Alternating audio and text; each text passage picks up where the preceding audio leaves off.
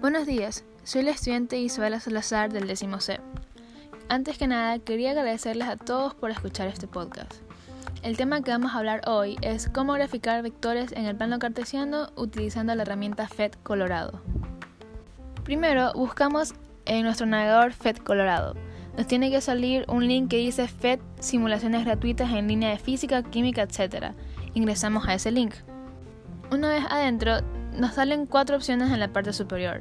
Simulaciones, enseñanza, investigaciones y accesibilidad.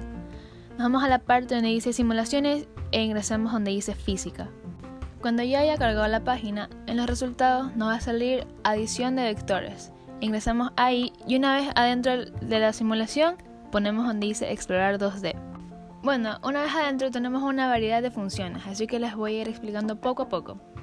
Primero, en la parte superior derecha tenemos cuatro funciones que dice suma, valores, el ángulo y la cuadrícula.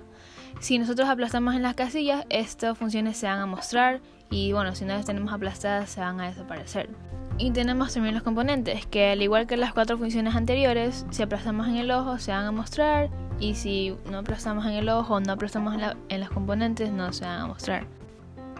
También tenemos la parte de los vectores. En este caso la simulación nos da tres vectores que son A, B y C, pero los podemos poner más veces.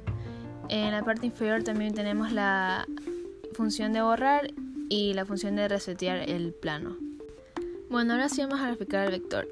Antes de comenzar a poner los vectores tenemos que centrar el plano para poder graficarlos de una manera más efectiva.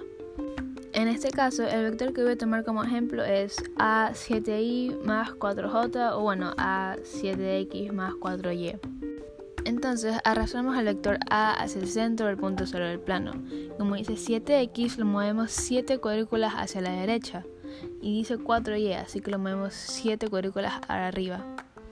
Una vez hecho esto, para poder comprobar, podemos ver en la parte superior donde dice AX y AY que está bien hecho. En este caso me dice AX7 y AY4, lo que significa que sí lo grafique bien.